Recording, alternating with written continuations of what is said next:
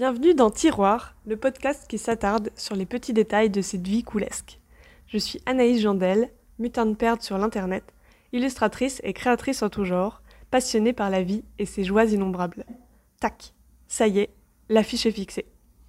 On la décrit comme une sorte de clou à tête plate, et on la nomme punaise.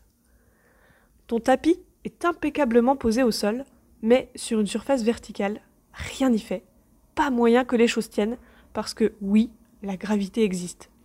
Mais avec des punaises, ce minuscule objet qui vous semble insignifiant, eh bien, c'est possible de faire tenir d'énormes et gigantesques affiches. C'est un objet qui défie presque la gravité, quoi. C'est fascinant. Elles font des petits trous, c'est vrai, mais c'est si plaisant de fixer son affiche au mur à l'aide de punaises. Cette sensation de transpercer le mur, de prendre ses marques et de laisser sa trace. Les marketeux ont compris leur utilité, car j'ai vu fleurir partout des punaises en forme de cactus, animaux, fleurs, insectes, cœurs, ou tout ce qui existe de mignon et qu'on peut suffisamment rétrécir pour en faire des punaises. Après tout, il suffit juste d'y mettre un petit clou et c'est parti.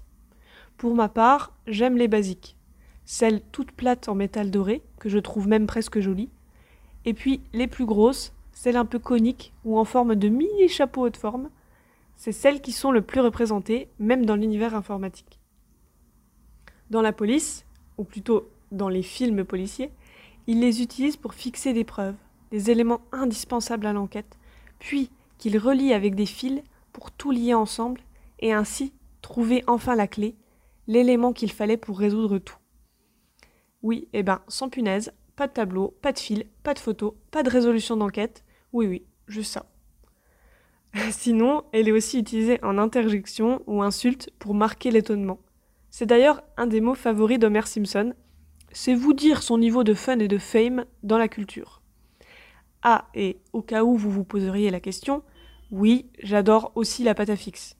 Et je pousse même le vice à des fois allier les deux dans un combo de choc un peu abusif et inutile.